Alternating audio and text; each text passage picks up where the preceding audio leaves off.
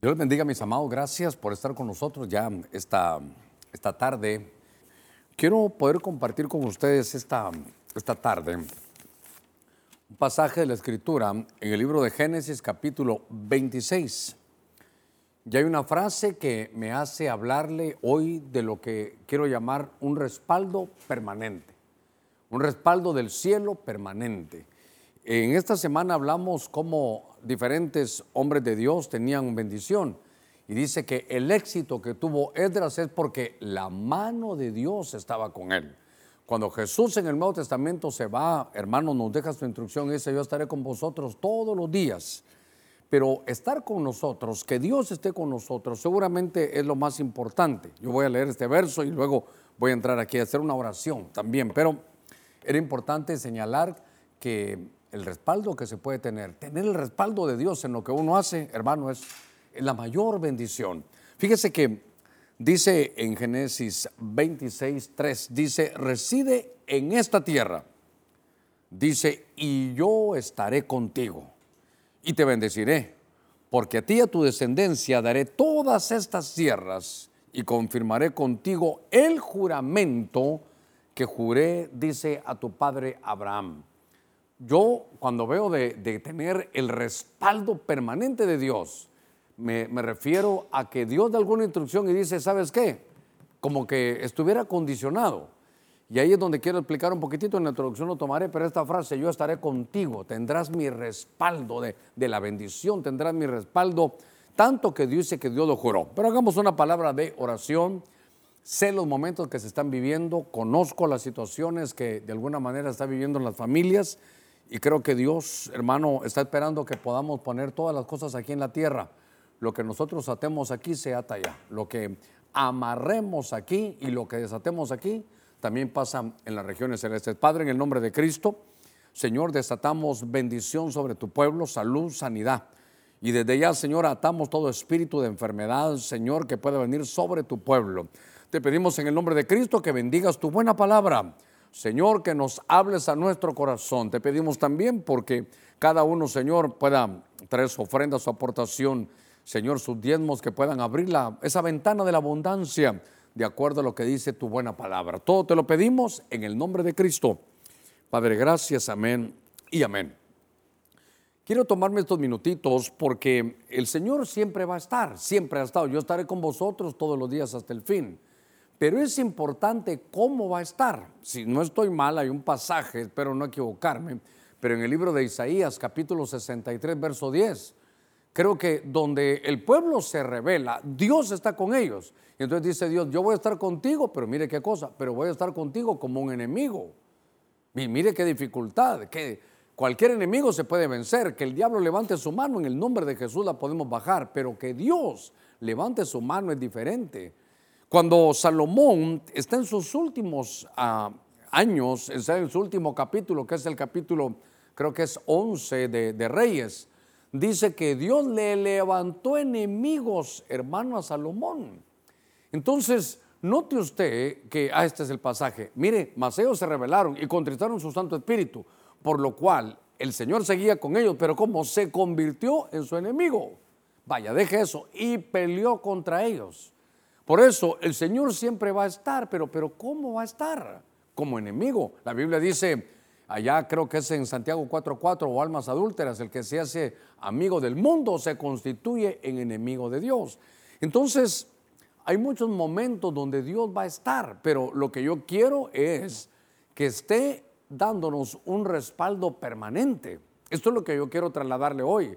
¿Cómo lograr un respaldo permanente? Ese es todo mi deseo esta tarde porque, hermano, vivimos en situaciones de crisis, en tiempos de, delicados de salud y eso ha repercutido a la parte económica, a la parte empresarial. Eso es como, como, como una, un efecto dominó. Porque si se cayó la salud, entonces nos está golpeando la economía. Si se golpea la economía, se está golpeando la casa, se golpea el hogar. Y entonces yo lo que quiero es que en medio de lo que podamos estar viviendo, tengamos, hermano, el respaldo permanente de parte de Dios. Le voy a leer una vez más este pasaje. Reside en esta tierra y yo estaré contigo. Génesis 26, 3. reside en esta tierra y yo estaré contigo. Si usted tiene su Biblia ahí abierta, se va a dar cuenta que era un tiempo de hambre. Era un tiempo de hambre. Y que entonces una cosa tan tremenda, y Isaac estaba en Gerar, estaba en otra tierra. Y en el verso 2 le dice Dios, te voy a rogar algo. Tu papá ya cometió un error. Tu papá Abraham ya cometió un error. Tu papá lo que hizo es que se fue a Egipto. Y entonces allá se consiguió Agar, hubo problemas, casi, casi eh, tiene problemas con Sara, casi embarazan a Sara. Se le volvió un lío. Y entonces le dijo, ¿sabes qué? Isaac, yo te voy a pedir algo. No, mire el verso 3. Dice, yo estaré contigo, pero ¿cómo? Pero, pero no, no bajes a Egipto. Reside en esta tierra. Entonces, eh, quiero conducirlo a usted. A ver, desde aquí vamos a comenzar. Vamos a comenzar con Isaac. Con Isaac. Ahora, Dios había hablado, y, lo, lo, lindo de ese verso 3, tal vez hasta lo ponemos aquí. La frase yo estaré contigo es la que, la que llegó a mi corazón. Es yo voy a estar respaldándote. Pero dice, y confirmaré contigo el juramento que le hice a tu padre Abraham. Entonces me quiero ir despacito aquí con ustedes. Primero, aplica mucho a lo que estamos viviendo ahora. Era un tiempo de hambre, era un tiempo de crisis, había una situación tremenda. Y en medio de lo que nos puede pasar en nuestro país está aquel deseo de irnos. Muchos se han ido, otros han... Eh, el que se va porque Dios le dice que bien, eso es maravilloso. El que Dios le arregla todos sus, sus papeles para que vaya, hermano, maravilloso. Pero lo que le quiero trasladar es que entonces en la cabeza de Isaac, él piensa que se tiene que mover. Y entonces viene la instrucción del Señor y le dice, ¿sabes qué? No, dice en el verso 12, le apareció el Señor, le dijo, no desciendas a Egipto, quédate en esta tierra que yo te diré. Entonces en el verso 3 le dice, ¿sabes qué? ¿Quieres mi respaldo? ¿Quieres mi respaldo? Quédate en esta tierra, dice. Fíjese, y yo estaré contigo. Qué interesante que Dios le dice, quiere, Dios va a estar, pero ¿cómo? Va con el respaldo, quédate en esta tierra. Sí, Señor, pero hay conflicto, sí, Señor, pero hay crisis, hay hambre, no hay fuente de trabajo, el clima está malo, no llueve, no hay no hay pasto, no hay hermanos, si no hay pasto no van a haber eh, buenos rebaños, entonces se iba a complicar todo. Pero Dios le dijo, no te muevas. Esto es como aquel allá en Eclesiastés que le dicen, ¿sabes qué? Le dice, no te muevas de tu puesto. Aunque el espíritu del rey se haya puesto contra ti, no te muevas de tu puesto. Hay momentos donde no, hermano, debemos, debemos de, movernos. Y dice Dios, quédate en esta tierra. y mire, si te quedas en esta tierra y no te mueves, yo te voy a bendecir. Y entonces eso es lo que me llamó la atención, pero bajo la situación que el Señor le dice, porque a ti y a tu descendencia daré todas estas tierras y confirmaré el juramento que hice, que le hice a tu padre Abraham. Yo quiero que se dé cuenta que Dios hizo un juramento, mire, para Abraham y su descendencia, para Abraham y su descendencia. Eh, estaba viendo, creo que no se lo di para que lo pusieran ahí, pero creo que está en Génesis 22. En el verso 16 dice, y dijo, por mí mismo he jurado, declara el Señor. Mire, Dios jurando que por cuanto has hecho esto y no me has rehusado a tu hijo, a tu único, de cierto, te bendeciré grandemente y te multiplicaré en gran manera. A ver, a ver. Cuando Pablo habla con los hebreos, les dice, ¿saben qué? Hay dos cosas por las cuales es imposible que Dios mienta. Primero, por su juramento y segundo, por la promesa. Imagínese usted a Dios, como nos conoce, dijo, si se lo digo se le va a olvidar. Entonces mejor lo voy a jurar, pero como no hay otro, por, hermano, más grande por quien jurar, dice Dios, voy a jurar por mí mismo. ¿Sabes qué, Abraham? Yo juro que te voy a bendecir. ¿Qué le parece ese juramento? Dios está jurando y está diciendo que lo va a bendecir a él y a su descendencia. Por eso le dicen, mira Isaac, recuérdate que yo bendije a tu padre y la bendición de tu padre te llega a ti. Ahora, hermano Germán, pero nosotros no somos, no somos judíos, no somos hebreos, no, ni siquiera árabes, ni siquiera vivimos por allá. Pero Abraham es nuestro padre en la fe. Cuando Abraham es nuestra puerta para ingresar a esto. Entonces, aquí veo yo, insisto, que si usted lee todo este capítulo 26, va a encontrar que hay una crisis tremenda. Sí, hay una crisis tremenda. Pero que de pronto Dios le dice que se quede. Entonces, usted conoce la historia. Esto es de mis capítulos preferidos, el capítulo 26, hermano, porque este hombre llamado Isaac, él ya no hizo mucho. Mire, por favor, él estaba en medio de una crisis y dice, ¿qué hago? Yo no voy a hacer nada, yo solo voy a estar confiado en lo que hizo mi padre. ¿Qué hizo mi padre? Dice que abrió pozos, abrió un pozo y uno de ellos se llamaba Rehobot y ese pozo es el pozo de la prosperidad.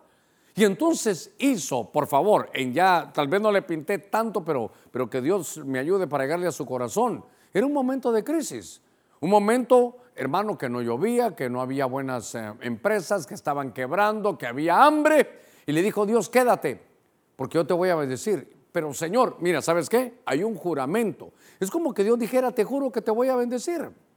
Y entonces Dios jura por él mismo que lo va a bendecir. Entonces note, ahí está el juramento, pero Isaac lo que hace es que empieza, hermano, a sembrar. En tiempo de crisis empezó a sembrar por una tierra que si usted quiere estaba seca y él no sabía qué hacer hasta que Dios le dijo, ¿sabes qué? Tú no tienes que hacer mucho, tú solo goza del trabajo que ha hecho tu padre.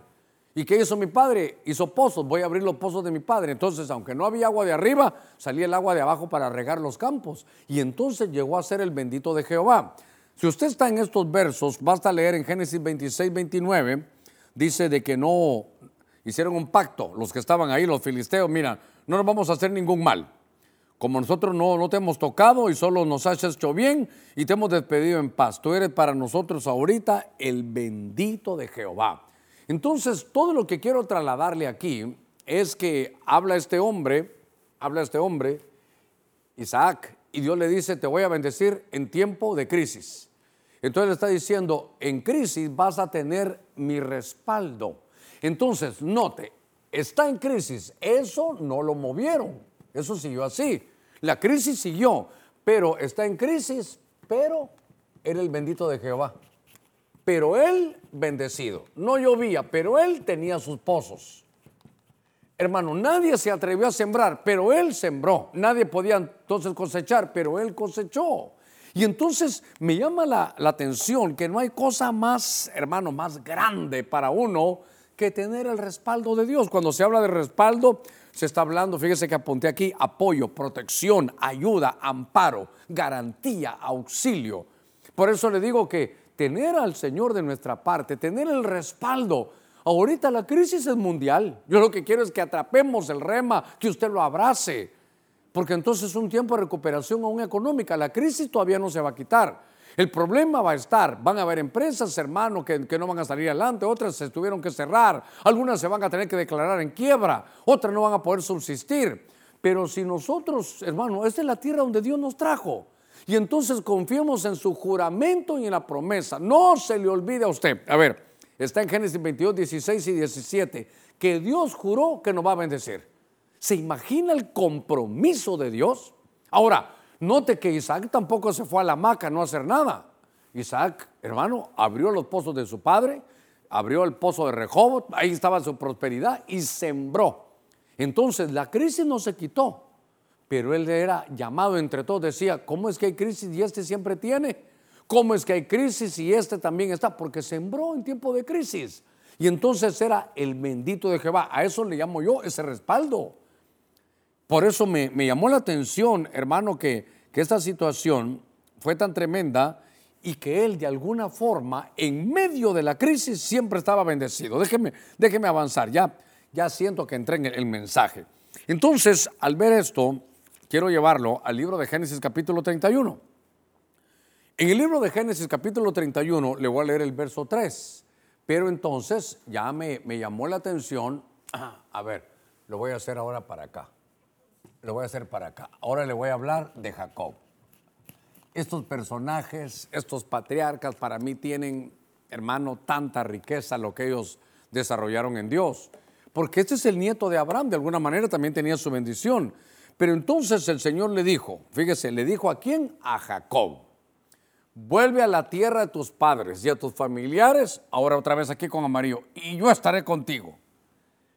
Hermano, Dios estaba con Jacob, sí, pero había que hacer algunas cosas. Y es que estaba leyendo yo que el Señor le da su declaración. Le dice, tú vas a tener mi respaldo, yo estaré contigo. Pero aquí hay dos puntos muy importantes. Hermano, habrá cualquier cantidad de puntos, usted perdone, habrá cualquier cantidad de puntos. Pero Dios le dice, mira Jacob, vuelve a la tierra allá a tus padres, vuelve a tus familiares y yo estaré contigo. ¿Cuánto tiempo se habrá ido? No sé. Me parece que se ha ido por 20 años, se ha ido a trabajar 20 años. ¿Cuánto tiempo? No, por eso le digo, más o menos unos 20 años. Y entonces Dios le dice, ¿sabes qué? Hay dos cosas para mí que tendrían que arreglar. para que tengas mi respaldo, hace 20 años que te fuiste de tu casa, pero te fuiste engañando a tu papá, llevándote la primogenitura de tu hermano y dejando a tu mamá con un grave problema toda triste. Así te fuiste. Tienes que arreglarlo. Entonces, si usted quiere, tendría, hermano, él que llegar y arreglar su pasado. Pero usted sabe que Jacob, ah, hermano, Jacob es un personaje tan tremendo, que Dios lo eligió. Recuérdese, a Jacob amé y a Esaú aborrecí. Ya le he contado yo que un hermano me decía, pastor, pero ¿cómo Dios? Me sorprende que Dios aborrezca a Esaú. ¿Y sabe qué le dije yo? ¿Sabes qué? Para mí es diferente. A ver, ¿cómo pastor? A mí me sorprende más que Dios haya amado a Jacob. A ti te sorprende que haya aborrecido a Esaú. No, a mí lo que me sorprende es que lo haya amado. Ese hermano transero, mentiroso, usurpador. Él, no tenía unción, pero claro, tenía algo que a Dios le gustaba. Hermano, él la buscaba, la buscaba. Y entonces él tenía, fíjese que eh, era, era un hombre conflictivo, era un hombre bien conflictivo. Desde el vientre peleando con su hermano, desde el vientre peleando con su hermano. A su papá engañándolo, a su mamá quedándole mal. Se fue, fue a conocer a su suegro, hermano, y entonces las cosas empezaron a tener, hermano, problema porque entonces a él, a él empezaron a pagar mal. Yo quiero llevarlo a que él tuvo, pero entonces tuvo problemas con su papá, con su mamá, tuvo problemas con su hermano mayor, tuvo hermano problemas con su suegro, problemas con su esposa, problemas con el ángel, hasta se peleó con un ángel, tenía problemas con todos. Pero entonces me llamó la atención un, detallito muy, muy pequeño, pero muy significativo. Dice el Señor, yo estaré contigo. ¿Sabes qué? Regresa, yo estaré contigo. Pero en el capítulo 31, y usted me dirá, hermano Germán, ¿y eso qué? Es que lo estaba preparando para el capítulo 32. Él pensaba que su hermano mayor era el problema. Él pensaba que su anciano era el problema, que su diácono era el problema, que el pastor era su problema, que su esposa era el problema. A todos los miraba como problema, pero en el capítulo 32, por eso lo están preparando, este es Génesis 31, Dios lo estaba preparando porque se iba a enfrentar, hermano, a su máximo enemigo. Usted recordará que la Biblia dice, hermano, en ese libro de Génesis 32, que él se queda solo. Dios lo preparó para su próximo capítulo. Dice, yo estaré contigo. Es posible que Dios lo esté preparando a usted y me esté preparando a mí. Dice, Germán, yo estaré contigo en tu próximo capítulo. En el capítulo próximo de tu vida yo voy a estar contigo. ¿Y qué fue lo que pasó? Que él se queda solo. Y cuando está solo, baja hermano un ser, baja un ángel, baja un hombre. Es, una aparición, es, una, es un faneros, es una cristofanía, una teofanía, como usted quiera tomarla. Y entonces pasa la noche, hermano, peleándose. Mire, la Biblia sabe que dice que hasta sacaban polvo cuando, como cuando alguien está golpeándose y que hasta se revuelcan en el polvo. Pasó peleando toda la noche. Ahora tiene un lío con un ángel. Y entonces el ángel, hermano, a lo que lo lleva es a demostrarle. no se va a molestar conmigo. A demostrarle que su mayor enemigo era el mismo. Era el mismo. El problema, mire, se recuerda de Pablo a Timoteo, le dice, ¿sabes qué? Cuídate. ¿De quién le dijo? No le dijo, cuídate de, los, de, la gente mala, no, cuídate de ti mismo y de la doctrina. De pronto, hermano, este hombre, cuando dice Dios, yo estaré contigo, ¿sabes qué? Le voy a decir, ¿cómo lo veo yo? Cuando te enfrentes a ti mismo cuando ya no le eches la culpa a la gente, cuando madures y te des cuenta que tu mayor enemigo eres tú mismo. Hace muchos años, hermano, a ver, entonces déjeme ir tomando forma aquí en esto. Entonces Jacob le dijo a Dios, vas a tener mi respaldo cuando? Cuando te enfrentes a tu, a tu enemigo. Cuando te enfrentes a tu peor enemigo. ¿Quién es tu peor enemigo? Te enfrentes a ti mismo. No sé si lo borré de mi Instagram, realmente ni lo recuerdo, no sé si por ahí estará. Pero yo le encontré a un predicador una frase que es una frase que hiere, es una frase que nos golpea el ego. Y él dice, cuando digan algo malo de ti, ni digas nada. Porque si te conocieran bien, dijeran cosas peores. ¿Qué le parece eso? Yo lo puse y unos de México hermano, me recordaron el día de mi madre y me dijeron muchas cosas. Otra hermana se molestó que cómo era posible que yo pusiera eso. Y me dijo, ¿y usted sí se considera pastor? Sí, le dije, así me considero. Porque mi peor enemigo hasta nombre le tengo yo. mi peor enemigo es Roberto Caballeros. Este es insoportable, inaguantable. Peleo con él, hermano, todos los días. Es mi enemigo, me, no me deja vivir tranquilo, no me deja en paz. Porque Jacob, usted recordará que él no se llamaba Jacob. En el cielo, él no se llamaba Jacob. En el cielo, a ver cómo lo voy a hacer aquí. En el cielo, él tenía otro, otro nombre.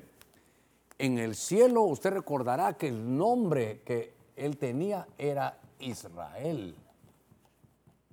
Entonces, Israel, ¿qué es? Es el príncipe de Dios. Dios le dijo, ¿sabes qué? Tu nombre es Israel. Este es el nombre que tenemos en el cielo y este es el de la tierra. Este es el espiritual y este es el carnal. Este es el que Dios quiere bendecir y este es el que, hermano, el, que, el que pone problemas. Por eso el que peleó fue Jacob, se revolcó, fue Jacob, hasta que él confesó, hermano, peleó, por favor, bendíceme, bendíceme, y hasta que le dijo, hasta que te enfrentes a ti mismo hasta que reconozcas que el problema no es tu esposo, no son tus hijos, no es la iglesia, no son los hermanos, el problema eres tú mismo. Cuando él, hermano, confesó quién era, porque decir Jacob, usted sabe la historia, es ser usurpador, mentiroso. Cuando él confesó, le dijo, ahora sí te dar tu verdadera identidad. Tú realmente delante de Dios eres un príncipe que te llamas Israel, príncipe de Dios. Y entonces cuando tenemos esto, ¿sabe qué hermano? Vamos a tener el respaldo permanente. Mire, todo el trabajo de Dios con su pueblo es para Israel. Espero darme a entender, no con Jacob. Pero es la misma gente, sí, por eso los tienen que cambiar. A ver, ¿cómo se llama para Jeremías? ¿Cómo se llama la gran tribulación? ¿Sabe cómo se llama? La angustia de quién? De Jacob. Porque el personaje, este Jacob, pelea con el ángel y al final lo convierten en Israel. Esa vida personal, esa vida de, este hombre era sombra y figura para el pueblo de Israel. Israel está Dios rogándolo, hermano, desde hace años, de años, de años, y ellos dan la espalda, dan la espalda. Yo no los señalo porque igual o peor somos nosotros. Lo que le quiero decir es que los últimos siete años, lo que usted ha oído de tribulación y gran tribulación, ¿sabe cómo se llama? La angustia de Jacob. ¿Por qué? Porque le van a dar una revolcada que al final van a reconocer al Mesías. Y cuando lo reconozcan, se van a convertir a Israel. Pero este conflicto de Jacob y Israel lo llevamos todos adentro.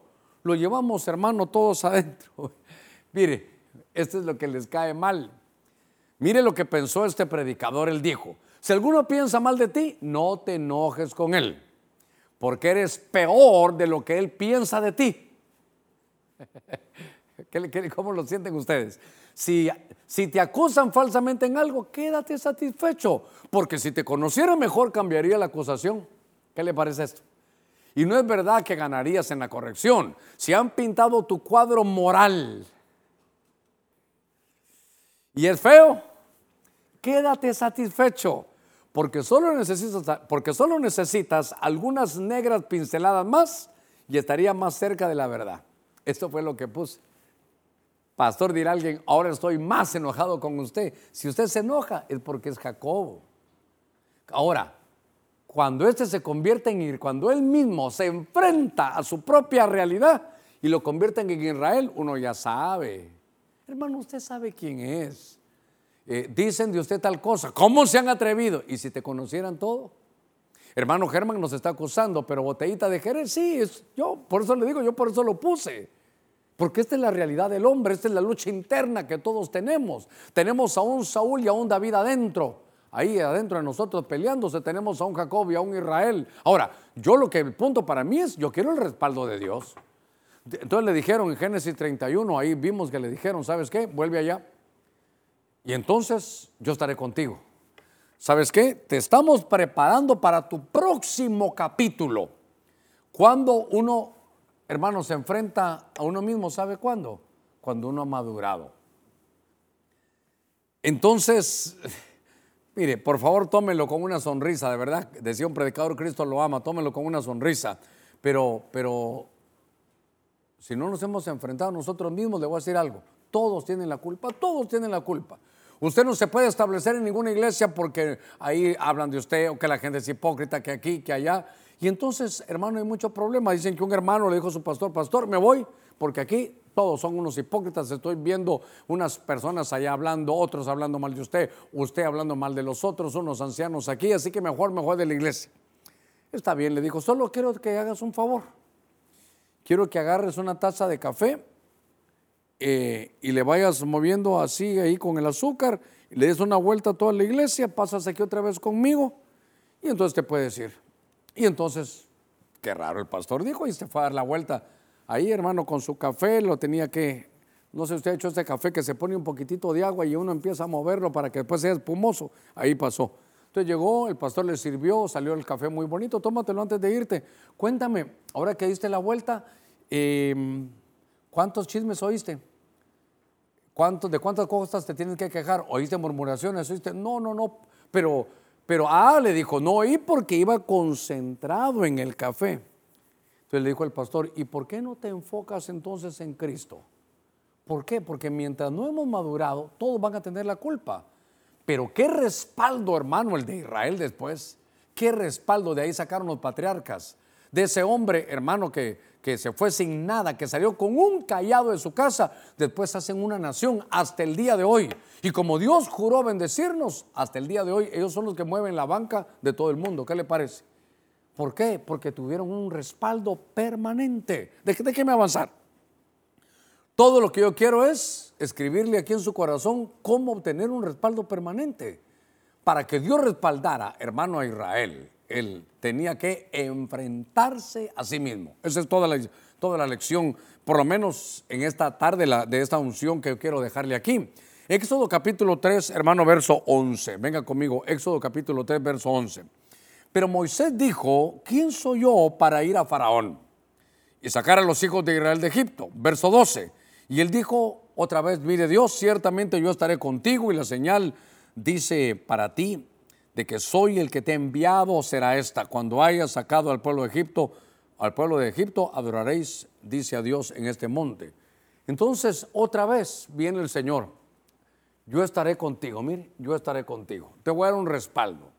Ahora, al ver esto, me llamó la atención que están hablando de un hombre que, hermano, es un hombre que sobre todo en Israel tiene un respeto tremendo, que es Moisés. Moisés. Ahora, Moisés a estas alturas había salido de Egipto cuando él pensó, usted sabe la historia, que lo iban a enviar, cuando él pensó que era su momento, fracasó, se tuvo que ir huyendo, lo querían matar porque él había asesinado a un egipcio. Y se va 40 años. Hermano, piense por favor, muchos de ustedes ni 40 años tienen aquí, la gran mayoría de los que tengo aquí, ninguno ha llegado a 40 años y se fue 40 años. ¿Sabe qué dijo? Señor, yo quería sacar al pueblo de Egipto, no se pudo, pues me voy a Madián. Ahí en el desierto quedaba Madián. Ahí se casó. Ahí se casó con una cosita, dice la Biblia, llamada, creo que era Séfora. Y entonces se casa ahí, pasan 40 años y de repente Dios, estando ahí, hermano, le vuelve a hablar y se le aparece en una zarza. Y entonces la zarza, de la zarza se oye una voz que le habla a él. Y la zarza dice que ardía, pero que no se consumía. Dios, hermano, le habla desde la zarza a este hombre. Entonces, ahora veo aquí que hay algo. Dios le está mostrando su comisión a Moisés. Le está diciendo para qué vino. Y le dice, tú naciste para ser libertador. Entonces, el del ángulo donde estoy tratando de, de, sacar aquí dos puntos importantes, pero el primer ángulo es el que me llama la atención, que Dios le habló a través de una zarza que estaba ardiendo. Pero la zarza, a pesar que estaba llena de fuego, no se consumía. Entonces lo que Dios le estaba diciendo ahí es que, ¿sabes qué? Te guardo tu comisión. Te guardo tu comisión porque aquí lo, está, lo está llamando. Pero cuando le va a dar su comisión a Moisés, lo, hermano, lo hace a través de una zarza. Aquí está su comisión. Y entonces le dice, mira, mira la zarza, la usé para hablarte. La zarza tenía su, su, llamado. Desde ahí la usé. Ahora, en medio del fuego, ¿se dañó no se dañó? No, no se dañó. Entonces, ¿sabes qué? Vas a tener protección. ¿Sabe qué? Vas a tener protección es respaldo. Yo estaré contigo. Entonces, cuando Dios nos da nuestra comisión, es una comisión, hermano, protegida. Si Dios está en el asunto y, Él te envía. Recuérdese, ya lo hablamos un poquitito, que cuando Dios le va a dar la comisión, hermano, a este hombre, dice la Biblia que Él, fíjese qué cosa, le dijo, Señor, yo creo que te equivocaste, llama a otro, porque si es para el libertador, si es para ir a hablar, Señor, yo te quiero decir algo, yo tengo problemas para hablar, yo soy, yo soy tartamudo, tengo, voy a tener ese problema. Y entonces aquí hemos hablado en otras oportunidades, quiero que vea la humildad también, hermano, cuando Dios llama. Porque en el verso que estamos leyendo dice, Señor, ¿quién soy yo para ir a Faraón? Mire qué cosa. Quiero que vaya aquí a este verso. A ver, en el verso 11. Moisés dijo a Dios, ¿quién soy yo para ir a Faraón? Como el quien dice, Señor, eh, creo que hay mejores. A mí me estás llamando y, yo no tengo la facilidad de palabra. Aparte de ir a enfrentarse a Faraón, Él es el que manda en toda la tierra. Entonces, ¿sabe qué veo yo aquí? Humildad. Ahora, venga conmigo rápidamente. Solo le leo este verso y entramos al siguiente, pero para mí es, importante esto, porque Dios te va a llamar, hermano. No hay uno solo que no tenga una comisión. Tú que me estás oyendo ahí en tu casa, todos, todos, hermano, todos tenemos una comisión. No hay uno solo que no tenga una comisión que desarrollar aquí en la tierra. Y entonces, ahora lo llama, y claro, tenemos que ir confiados en el que nos llamó. Por eso la Biblia dice, he aquí mi siervo, yo lo, yo lo sostendré. El poder sostenernos es parte del respaldo.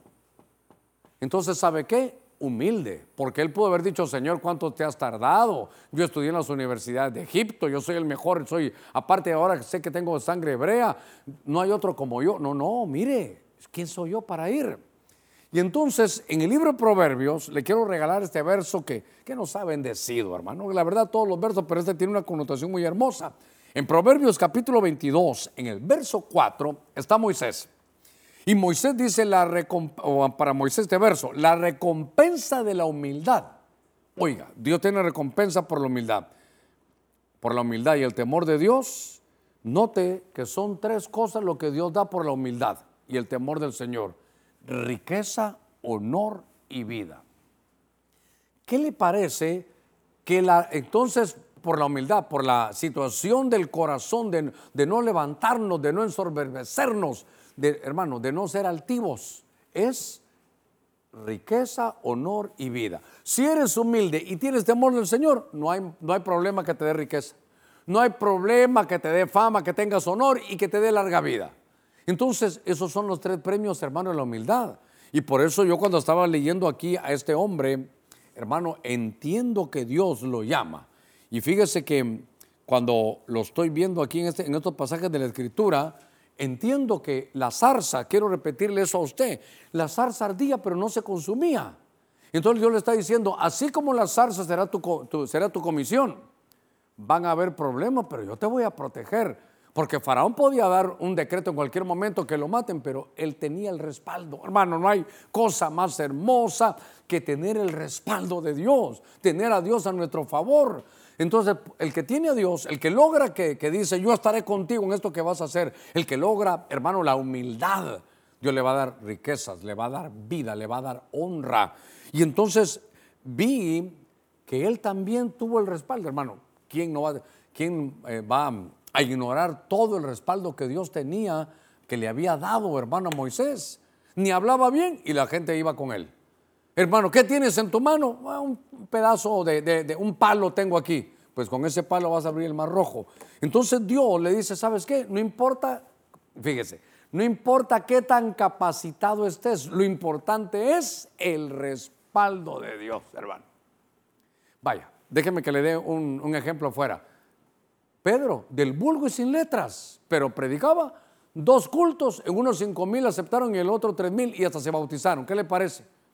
Para ustedes y yo que somos pastores, ¿qué le parece? Dos cultos de ocho mil personas. Respaldo, respaldo. Va a predicar Pedro, convocatoria, el Señor vayan, el Señor impulsando. Eso es un respaldo. Hermano, tenemos que tener respaldo en medio de la crisis. Vamos a tener una, una grata bendición si nos enfrentamos a nosotros mismos. Y tenemos que saber que tenemos el respaldo de Dios porque esto es respaldo de protección. Cuando Dios te diga que hagas algo, ve, ve es que yo no puedo, yo no hago, ¿qué van a pasar? No es por ti, es del que te envía. Fíjese que llegaba Moisés, quiero hablar con Faraón. Y entonces Dios hacía que viniera temor y decían, sí, déjenlo pasar. Cuando Faraón se podía enojar y quería hacer algo, cuidado, tocas a mi siervo. Entonces es, es un respaldo. Por eso le decía, está el Señor con, con nosotros, pero ¿cómo? Yo quiero que esté como apoyo, protección, ayuda. Que, que, ese respaldo, hermano, se note en amparo. ¿Sabe qué? En darnos auxilio en las situaciones difíciles. Por eso, yo quiero llevarlo a usted como estamos viendo un reloj ahí viendo. Y entonces estaba leyendo el libro de Josué. Y este tiene otras connotaciones también muy importantes. Note que después de Moisés viene Josué. Pero déjeme que le lea versos bien conocidos, 1.8 y 1.9. Este libro de la ley no se apartará de tu boca. Note, no se apartará de tu boca, sino que meditarás en él día y noche, para que cuides de hacer todo lo que ahí está escrito, porque entonces harás prosperar tu camino y te vendrá el éxito. Verso 9 dice, no te he yo ordenado Sé fuerte y sé valiente, no temas ni desmayes o no te acobardes, porque el Señor tu Dios, oiga, este es más lindo para mí. El Señor tu Dios estará contigo, pero ya ve, donde quiera que vayas. Aquí me voy a detener porque aquí hay un cambio. Aquí que le dijeron a Isaac, yo estaré contigo si te quedas en esta tierra. Oiga, yo estaré contigo si te quedas, si me obedeces, si te quedas ahí. Siembra en tiempo de crisis, yo te voy a bendecir, te voy a hacer el bendito de Jehová porque lo, porque lo he jurado. Pero ahora voy a, voy a trabajar aquí con otro personaje que se llama Josué. Ahora, Josué no es libertador. Hermano, voy a aprovechar un poquitito a esto. Mire, la comisión, la comisión. La comisión de Moisés era ser libertador. Cuando él termina de correr y pasa la estafeta y la toma Josué, ahora él va a correr otros 100 metros diferentes. Y yo diría que Josué es como el, es como el hijo espiritual, hermano de, de Moisés, pero él tiene otra unción. La unción de él, hermano, es de conquista. A ver, otro ejemplo. David, un hombre de guerra, varón de guerra. Él conocía varón de guerra es Jehová, yo también soy varón de guerra, decía David, iba a todas las batallas. Ese es el padre. Pero cuando usted entrega la estafeta, se la da a Salomón. Y Salomón, dígame cuántas batallas lo vio usted a Salomón. ¿Cuántas veces, hermano, lo vemos ahí en batallas? No lo vemos. Porque David era hombre de guerra y Salomón era hombre de paz. No trate de vivir la vida, hermano, de ningún otro. Usa la tuya, tu comisión. Entonces, ahora, Josué tiene una, una connotación que le dicen, primero, dice el, libro, este libro no se aparte de tu boca. No se van a molestar, hermanos, a ver dónde encuentro aquí. Aquí está, mire, una Biblia. No se va a molestar. No dice, no dice el libro, ponlo debajo del brazo. Esta es nuestra posición clásica, cuando en nuestros tiempos no habían, hermano, todo lo que hay ahora. Esta es nuestra posición clásica. La Biblia no dice que la pongas aquí. Mire dónde dice que la pongan. Dice, si vas a poner la palabra, ponla en tu boca. Y para tener la palabra en la boca, usted recordará que de la abundancia del corazón habla la boca. Acabamos de hablar un poquitito cuando ministramos a Lázaro, donde se ponía la palabra. Comenzaba en el corazón y terminaba en la boca. Y cabalmente creo que terminamos con un hombre como Josué, donde le dicen, ¿sabes cuál va a ser tu éxito? Que tengas la palabra en mano en la boca. Es que sabe cómo es la, la, palabra del Señor, es como la espada. Es como, como que tú tienes la carga directa para cuando te digan algo, tienes la palabra de Dios. Hermano, ¿usted qué opina de esto? Tiene la palabra de Dios. Pero el Señor no ha hecho, sí, pero yo no estoy por vista, sino estoy por fe. Entonces, pero mire por qué se murió aquel, es que los justos también mueren, y uno no sabe, está en Isaías 57, que los justos también se van y nadie entiende. Tener la palabra de Dios, hermano, en la boca. Y entonces este hombre iba con una conquista, pero el Señor le dice, mire, verso 9, no te he ordenado, hay que ir despacito a ver si me pasa en el verso 9, oiga, ¿Acaso dice aquí, no te lo he sugerido? No, esta es una orden. Hay otras versiones que dicen, este es un mandamiento. Déjeme que dé un, solo un pincelacito pequeño aquí. Hay gente todavía hoy, no se ofenda, hay gente todavía hoy que creen que son diez mandamientos. Diez mandamientos. Otros que creen que, solo, que son solo 613. Y yo le digo, hay más, hay mucho más porque ahora los mandamientos son por el Espíritu y puede ser que un mandamiento que me den a mí no se lo hagan a usted. Dios me puede decir, Germán, tú ahí no vas. O al revés, yo sí puedo ir a un lugar donde a usted el Espíritu le va a decir que no. Pero note que aquí le dicen, no, ¿acaso yo no te he ordenado? ¿Sabes qué? Para cumplir tu comisión, sé fuerte y valiente. Ahora, ¿por qué le dicen que no teme y que no sea cobarde? ¿Qué situaciones podrán haber para que en medio de la conquista uno pueda tener miedo y uno pueda, hermano, acobardarse? Entonces le dice, porque el Señor tu Dios, otra vez con amarillo, el Señor tu Dios estará contigo, pero aquí dice, donde quiera que vayas. Hermano, qué respaldo. ¿Sabe qué? Porque a Isaac solo en su gallinero, él solo ahí. Ah, Isaac, solo quédate en Gerar y yo estaré contigo. Pero a Josué no. A Josué, hermano, le dan, le dan una conquista y le dice Dios que vaya. ¿Sabes qué? Solo te digo algo. Me recuerdo de esto que es importante. Ahorita que venía para acá, vi la espada. Vi la espada. Y entonces cuando Josué llega al límite, hermano, y tiene que entrar a Jericó, se recuerda que tuvo una visión. Y de pronto ve a un ser grande con una espada y le pregunta, mira, ¿tú eres de los nuestros o eres del enemigo? Y le contesta, yo soy el caudillo de los ejércitos de Jehová. Aquí venimos con los ejércitos de Jehová y yo soy su caudillo. Entonces, ¿qué le está diciendo? Oiga, aquí venimos a la conquista, y este fue un rema que el Señor nos dio en aquel tiempo, y quiero que sepas que para conquistar se requiere la espada. ¿Quieres ir a la conquista? Tienes que llevar espada. Y entonces aquí es el problema, porque la espada, dice la escritura en Efesios 6, cuando están vistiendo aquel así como que lo estuvieran vistiendo así como este, mire que les ponen toda la panoplia, esa toda la armadura. Entonces la espada es la palabra, es, es, es la palabra de Dios. Entonces, cuando se mira esa espada, quiere decir que sin palabra no hay conquista. Ahora, ahora vamos a entender mejor. Que el libro lo tengas donde? En la boca. Hermano, es, yo no estoy del todo ahí con aquello de la confesión, eh, hermano, eh, que se repite y se dice, pero sí es importante porque uno se amarra los dichos de su boca.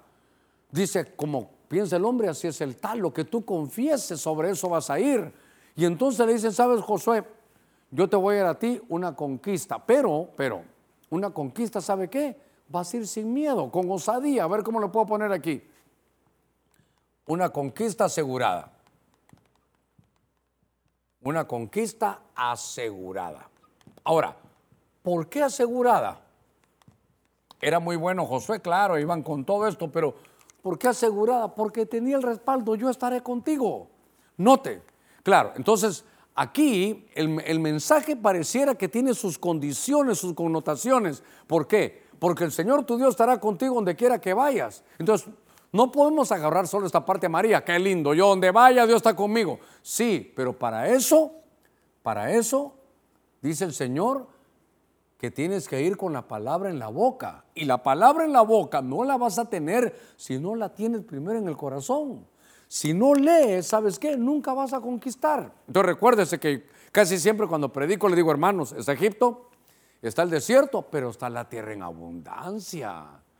Entonces, esta tierra en abundancia no se puede conquistar si no hay espada, si no hay palabra. A ver, lo quiero animar, pero sé que le puede molestar, pero lo, quiero animar un poquitito. Pero que hoy es el día de qué? Ahora nadie sabe. El día del amor, el día de San Valentín. Dice alguien por ahí, eh, pues en este día si no has podido regalar nada, regala chicharrón, dicen. Porque dice que lleva colesterol, pero que llega al corazón también, dicen por ahí algunos. Para que no se me va a dormir. En este día no se va a molestar conmigo. Pero ¿sabe qué? Para conquista Usted no, usted no va a poder seguir en este, con este respaldo para poder ir a algo más, salir del desierto. ¿Y sabe qué? Que se haga vida aquello de que estuviste en casas que no construiste. Eso, eso es importante. Tú agarraste y bebiste esas viñas que tú no sembraste. Entonces, todas esas bendiciones vienen por Josué. ¿Por qué? Porque tiene un respaldo permanente. Pero le dice, ¿sabes qué? Si quieres respaldo, tienes que tener la espada. ¿Sabe qué le están diciendo? La espada de la palabra la tienes que tener en la boca. Tienes que conocer palabra, tienes que conocer mis promesas. Eso te va a dar fuerza. Mire, Josué y Caleb iban a entrar y los demás de los otros diez espías no pudieron porque ellos decían, no, que mire, mire qué cosa. A ver, temieron y se acobardaron. ¿Por qué? Porque vieron gigantes. Pero ¿por qué? ¿Por qué no pudieron entrar? ¿Y por qué Josué y Caleb, ellos sí, ellos sí, sí tenían esa valentía? ¿Por qué? Hermano, se, mire, porque unos conocían Biblia y otros no. A ver cómo se lo explico. De alguna manera en esos, en esos cultos pasados se lo dije. ¿Cuál era el problema ahí? Que cuando entraron se miraban, hermano, como saltamontes. Nosotros les parecemos langostas a ellos, dijeron. Vámonos. Entonces, ¿qué les pasó? Tuvieron miedo y se acobardaron. Ahora, Josué y Caleb, ¿por qué tenían asegurado? ¿Por qué decían ellos pan comido? Sencillo, porque ellos conocían del Señor. ¿Usted sabe qué dijeron ellos? Dos cosas. Primero, yo conozco al Dios del cielo. Si le agradamos a Dios, pan comido. Ah, usted quiere conquistar, usted quiere ir a algo más, hay que agradar. Si queremos, no quiere. Si queremos, hay que agradar a Dios, no solo vivir para Dios, sino agradándolo. Por un lado. Y por otro lado es la palabra. Perdóneme, perdóneme, no se va a molestar, le ruego en este día de San Valentín. Pero si usted quiere realmente conquista, metas, dice, medite mi palabra. En este, que este libro de la ley no se aparte tu boca, sino que meditarás en él. No solo días de culto, día y noche, día y noche y entonces yo estaré contigo, pero mire qué hermoso.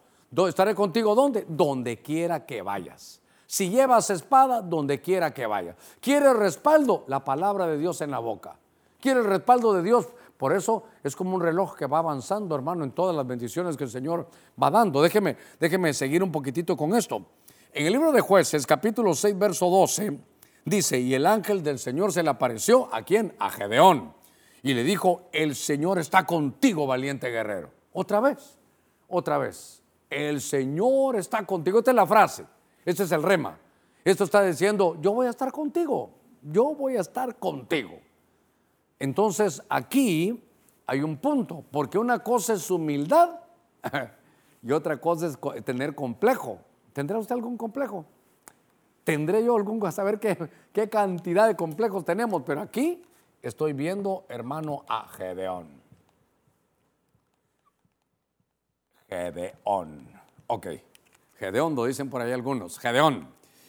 Y entonces ellos están otra vez en miseria, en pobreza, pero, pero Dios, en su sabiduría, en el beneplácito, hermano, en su voluntad, que está decidiendo, dice, entre todos voy a llamar, dice él aquí, a un hombre ¿Y sabe qué? Era un hombre de los olvidados. Hermano, ¿se ha sentido usted olvidado? ¿Alguna vez se ha sentido usted olvidado? Solo mira que aquel lo bendijo el Señor al otro, lo llamaron al otro, le dieron esto. El otro consiguió trabajo. El otro fue, hermano, le dieron visa. Yo, yo le he contado, he conocido hermanos. Tengo dos, rapidito le voy a contar. He visto unos que llevan folders, hermano, van a la, a embajada y yo he pasado por ahí. Y sé cómo se siente, hermano, cuando lo van a llamar, porque está usted en las manos de ahí, ¿qué le van a decir? Y he visto unos que yo tengo esta finca, yo tengo estos carros, yo tengo esto. no, nada. Y he visto dos que me recuerdo. Uno, hermano de los nuestros aquí, los cercanos, que llegó y que tienes, tiene alguna cuenta de cheques, no, tarjeta, no me gusta endeudarme y ella abre un, la, que estaba ahí, era una, señorita, estaba abriendo un, chocolate y creo que el hermano se le quedó viendo. ¿Y sabe qué le dijo a ella? ¿Quiere chocolate también? Ya ni platicaron, ya después de que le preguntó, el otro se comió su chocolate, platicaron y le dijo, bueno, aprobada, ahí pasa por ella. Y entonces, ¿cómo, ¿cómo funcionan las cosas? Mire, que Dios me perdone, le voy a contar otro. Un hermano tiene que ir porque se está quedando ciego yo le dije, mira, yo he ido a un hospital allá en Estados Unidos, es bueno para los ojos, quiero que vayas. Le hice la cita y todo, pero no tenía visa. Y cuando hablé con él, pantalón roto, hermano, una camiseta blanca que yo creo que era beige, la, de lo sucio que estaba, el hermano despeinado. Y bueno, entonces yo no sabía como su pastor cómo decirle, entonces oré por él, lo llamé aparte y le dije, mira, ¿Para cuándo tenés la cita? Para otra semana. ¿Te puedo decir algo? Ah, llevas tus zapatitos lustrados, te pones un pantalón y mejor una camisita. Y, y bueno, está de más decirte que bien bañadito porque ya no sabía cómo decirle. Como quien dice, si vas así, olvídate. Hermano, no me hizo caso, así se fue. Y llega, ¿tiene cuenta? No, ¿a qué va? Que me operen. y tiene cuenta de alguna tarjeta de crédito, no. Y entonces eh, para, y para el boleto ahí me lo van a regalar. Le agarraron, listo, váyase. Entonces, realmente uno se da cuenta que hay cosas, hermano, que no funcionan y que Dios elige algunos como, como a Gedeón. ¿Sabe qué decía Gedeón? A mí me estás llamando.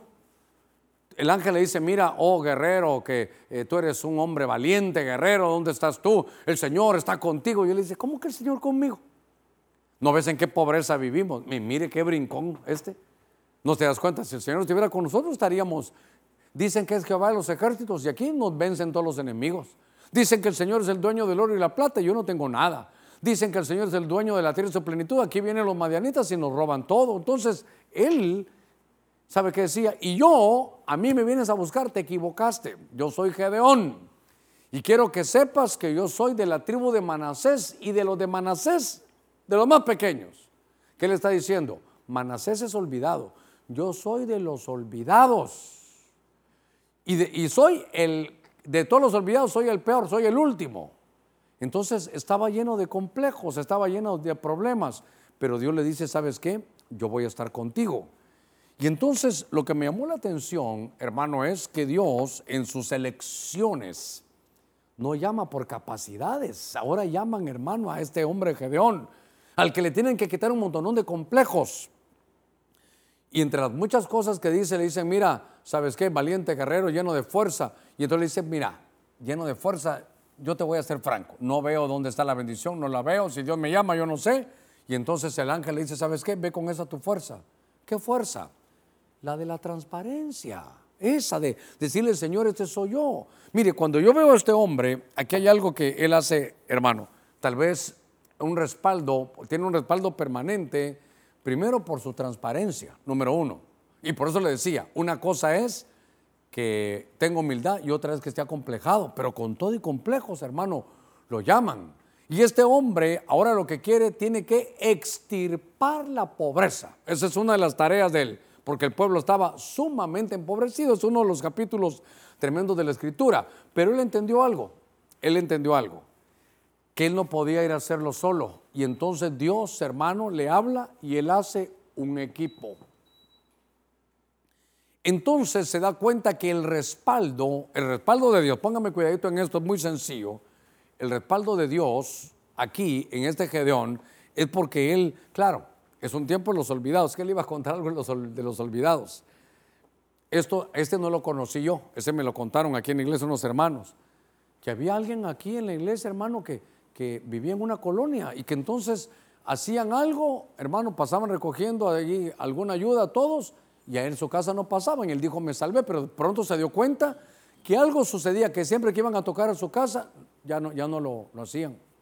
Entonces iban a hacer una actividad, no lo tomaban en cuenta. Estaba en la iglesia, salía de corderito, salía de mayordomía, te va a llamar el anciano, no lo llamaban. Venía a servir, no tenía la corbata. Quería comprar, no estaban. Hermano, era tanto que dice que llegaron unos hombres, así funcionan a veces las cosas aquí, ojalá no me meten líos, pero llegaron em, a quitar a, que, a la luz, llegaron a quitar la luz porque no habían pagado. Entonces, hermano, pasaron. Aquí está Juanito Pérez, venga para acá, le cortamos la luz porque usted no ha pagado. De casa en casa, y él los vio. Pero como lo tenían olvidado, nadie le hablaba, hermano, hasta él esperando, esperando que pasaran. Y entonces dice que como se tardaron mucho en una casa, dijo, bueno, voy a tomarme un café. Y cuando él sale, ya iban, le, le dice, mire, eh, no pasó por mi casa, perdóneme. Él con tal de que no quedarse como olvidado, quería que lo multaran. Mire, yo no he pagado, ya regreso, solo voy a ir a la otra casa. Dice, tan terrible que ni me cobraron, hermano. Él ya estaba tan olvidado que, hasta, pero ni, le cobraban. Entonces a veces estamos así como Gedeón. Pero hoy puede ser tu tarde de que Dios recuerde los olvidados. Y que no llamó tanto a los capacitados, sino que Dios dijo, voy a llamarme a Gedeón. Pero aquí hay una tarea. Sí, tenemos una comisión existencial, claro, sí. Pero en este caso, hermano, vemos que eso se debe de hacer en equipo. ¿Quieres tener el respaldo de Dios? Tienes que trabajar en equipo. Este es un juez. Solo voy rápido porque ese siempre lo digo. Sansón tenía fuerza, tenía una asunción, tenía muchas cosas, pero lo hizo solo y nunca trascendió. En cambio, Sansón lo hizo en equipo. Cuando Jesús vino, ¿cómo lo hizo? En equipo. ¿Usted cree que Jesús no podía salir solo a predicar, a hacer los milagros y que todos los hermanos se convirtieran? Pero la tarea de este evangelio es trabajar en equipo. Por eso déjeme, me quedan unos, Dios mío, tres minutitos, a ver, ah no, aquí en el mío me queda más, siete minutitos me quedan. Déjeme llevarlo aquí. Este es un salmo que todos conocemos. Es el Salmo, hermano, 23. ¿Quién escribió el Salmo 23? Hermano David. Y entonces está aquel verso hermoso que todos conocemos del Salmo 23, aunque ande en valle de sombra y de muerte, no temeré mal alguno, hermano, porque tú estarás conmigo. Salmo 23, 4 dice, aunque pase por el valle de sombra y de muerte, no temeré mal alguno, pero es un valle, es una cobertura de muerte. ¿Pero por qué? Porque tú estás conmigo. Tu vara y tu callado me infundirán aliento. Entonces, aquí con amarillo, ¿eh? porque tú estás conmigo. ¿Sabe? Este es el peor valle, hermano, es el peor valle de la vida de una oveja. Porque la cobertura dice, estoy bajo una sombra, pero no es sombra de vida es una sombra de muerte. Este es el valle más difícil, este es el peor, hermano, de los valles de la vida. Y lo va a tener que atravesar porque es parte, el Salmo 23 es el itinerario de la oveja. Y entonces ahora yo quiero esa frase que me llegó a mi corazón, ver el respaldo permanente. Entonces dice Dios, Salmo 23, hermano, esto, esto no es teología, hermano, de, de revelación, esto es bien sencillo. El Salmo 23 están hablando las ovejas. ¿A quién es su pastor? ¿Quién es su pastor? Jehová. Jehová es mi pastor, nada me faltará. En lugares delicados pasto me pastoreará, junto a aguas de hermano de reposo. Bueno, usted sabe la historia. Pero llega el momento en que le toca cruzar un valle. Y entonces le dice que él no va a temer mal alguno. ¿Por qué? Porque está respaldado. Dios va a estar ahí. ¿Y qué va a hacer? Darle aliento. Entonces, hermano, ¿qué se requiere para que Dios en nuestros valles? No, no es rebuscado, es bien sencillo. ¿Qué se requiere para que Dios te respalde en los momentos de los valles de muerte? Porque aquí estamos, yo quiero un respaldo. Claro, mire qué lindo en la crisis, enfrentándote a ti mismo, en la comisión, hermano de liberación, en la conquista, sí, pero, pero en el valle, ahí estás solo. Aquí hay una soledad, estás en el valle de sombra de muerte. Estás peleando contra la muerte, eso es. La sombra que hay ahí es una sombra de muerte. ¿No le ha pasado a usted que hemos estado en algunos momentos donde uno dice, Dios mío, el cielo está cerrado? Parece que está nublado, está encapotado el cielo. Pero que entonces, ¿qué se requiere para que la oveja sea respaldada? Es que, ¿sabe qué? Se requieren dos cosas. Ser oveja, ser oveja y dejarse pastorear. A ver, ¿por qué digo eso? Porque cuando estuvo Jesús dijo, ¿saben qué? Veo a esos hombres que son como ovejas, sí, ovejas, pero sin pastor. Y este es el salmo que habla de la oveja con su pastor. Entonces hay que ser oveja y dejarse pastorear. Y entonces, ¿dónde está el respaldo? En el peor valle de tu vida. Yo no sé si estás atravesando, es, es el, así lo voy a poner, en el peor valle de tu vida. Pero en el peor valle, aquí donde Dios te da aliento. Qué lindo. Mire, aquí aprende uno. Usted aprende de oveja, yo aprendo de pastor también. ¿Por qué? Porque tu vara y tu callado me van a infundir aliento. Y yo siempre he dicho, cuidado con que nuestra vara y nuestro callado le infundan tormento a la gente. La estamos atormentando. Eh, le pintamos a un Dios que solo quiere castigar y castigar a un Dios de juicio. Yo he hablado con unos hermanos donde, pastor, como dice eso, me va a caer juicio. Pastor, como pasó aquello, me va a caer juicio. ¿Se imaginan a un Dios que solo nos quiere golpear? Yo veo un Dios, hermano, que se deleite en hacer misericordia. Dice, ¿estás en el valle? Eso sí, del valle no te voy a sacar. Tienes que pasar todo el valle, pero te voy a estar alentando. En nuestro buen catracho te voy a echar porras para que sepas que estoy ahí contigo. Van a haber temores porque hay sombra de muerte, pero no tengas temor, yo tengo las llaves de la muerte, yo las tengo. Entonces, en el peor valle de tu vida, qué lindo hermano saber que tiene respaldo. ¿Por qué? Porque la oveja dice, pero tú estarás conmigo. Y fíjese que aquí no dice tú estarás, esta versión me gusta, porque dice que aunque esté en el valle de sombra de muerte, no temerá mal alguno, porque tú estás presente, respaldo. Hermano, ¿cómo será estar en medio de una situación grave, pero con el Señor a la par? Por eso, ahora que estoy hablando de David, ah, vale la pena, pero, pero no sé dónde ponerlo aquí. Ya, ya, hoy si no, estoy seguro que no voy a fallar, según yo, en Hechos, capítulo 2, verso 25. Ahí dice que David siempre estaba seguro, iba respaldado, él iba a las batallas respaldado. ¿Por qué? Porque yo veía al Señor a la par mía. Dígame, ¿quién va a temer así? Por eso, todo lo que le estoy hablando es que sintamos el respaldo de Dios, pero hay ciertas condiciones. En la crisis, siembra, no te vayas, yo te voy a bendecir. Como Jacob, tienes un enemigo mayor que el que tú crees, que eres tú mismo. Hermano, con Moisés, es la comisión protegida. Si la zarza no se destruyó cuando la usó, cuando yo te use no te van a destruir. Entonces estás protegido, ese es respaldo. Josué, asegurada la conquista. ¿Por qué? porque el Señor va a estar, porque tienes espada, que la palabra esté siempre en tu boca. Gedeón trabaja en equipo y David en el peor valle no iba a tener hermano miedo. Voy a cerrar, Dios mío. Creo que ya me, me queda, vamos a ver, dos minutos para cerrar. Jeremías capítulo 1, verso 7 dice, pero el Señor me dijo, mire qué cosa, no digas soy joven, porque donde quiera que te envíe, donde quiera que vayas, mire cómo hay aditamentos, donde quiera que te envíe irás y todo lo que te mande harás o dirás. No tengas temor ante ellos porque contigo estoy para librarte, dice el Señor. Verso 8, verso 8.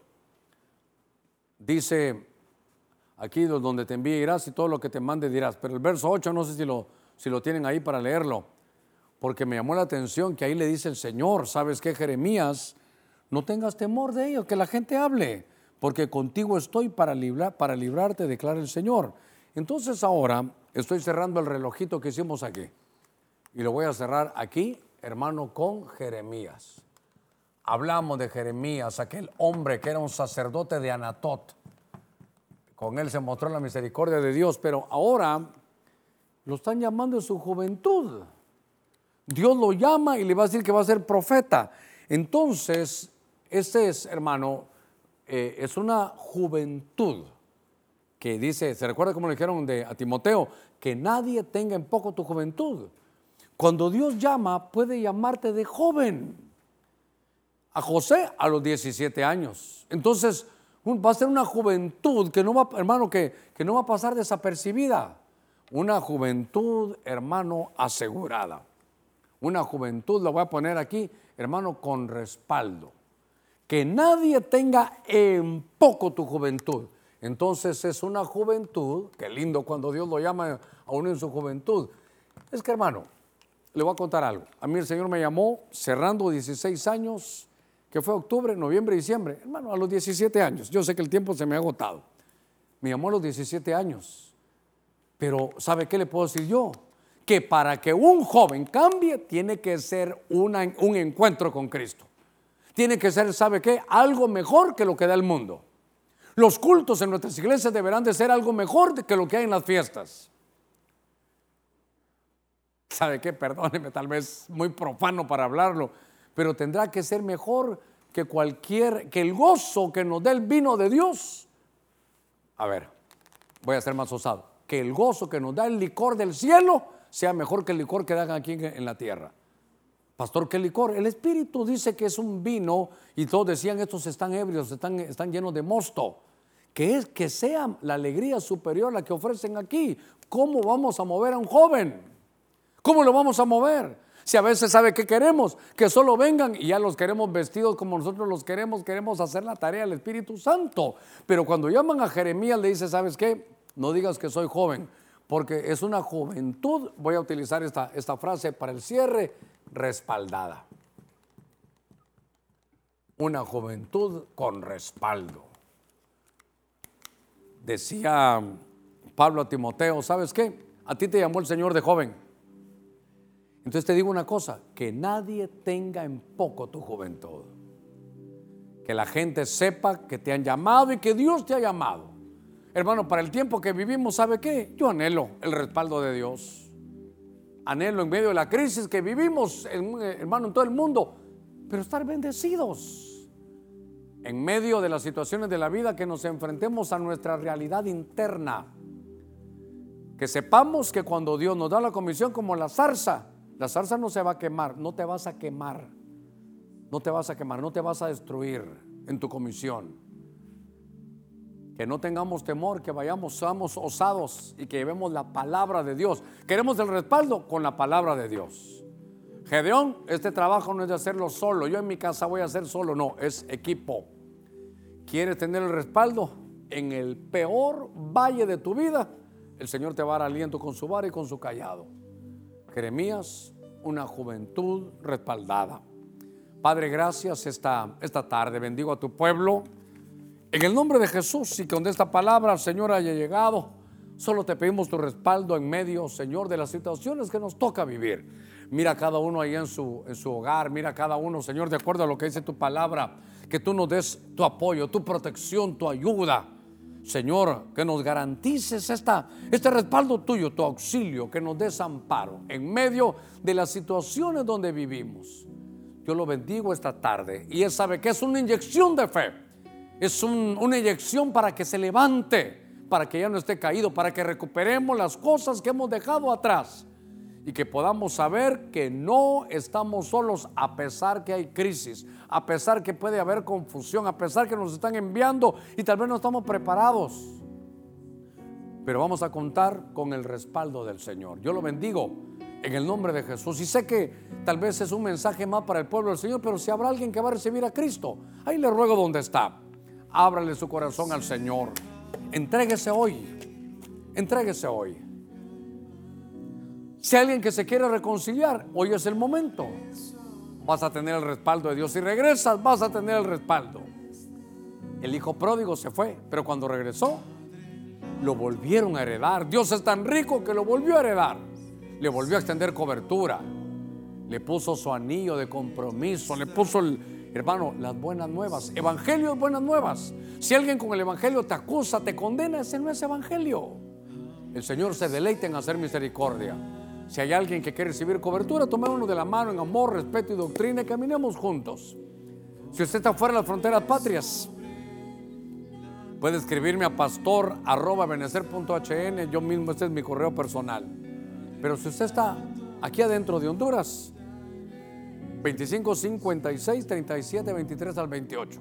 Y también 95 16 50 25. Yo quiero escribirle en su corazón respaldo permanente. No es un Dios que te deja a la deriva. El que te eligió, el que comenzó la buena obra, la va a terminar. Confiemos en Él con todo nuestro corazón en estos tiempos de dificultad. Te bendigo en el nombre de Cristo. Y me gustaría que con ese himno te pudieras ministrar esta palabra ahí en tu corazón. Su poder.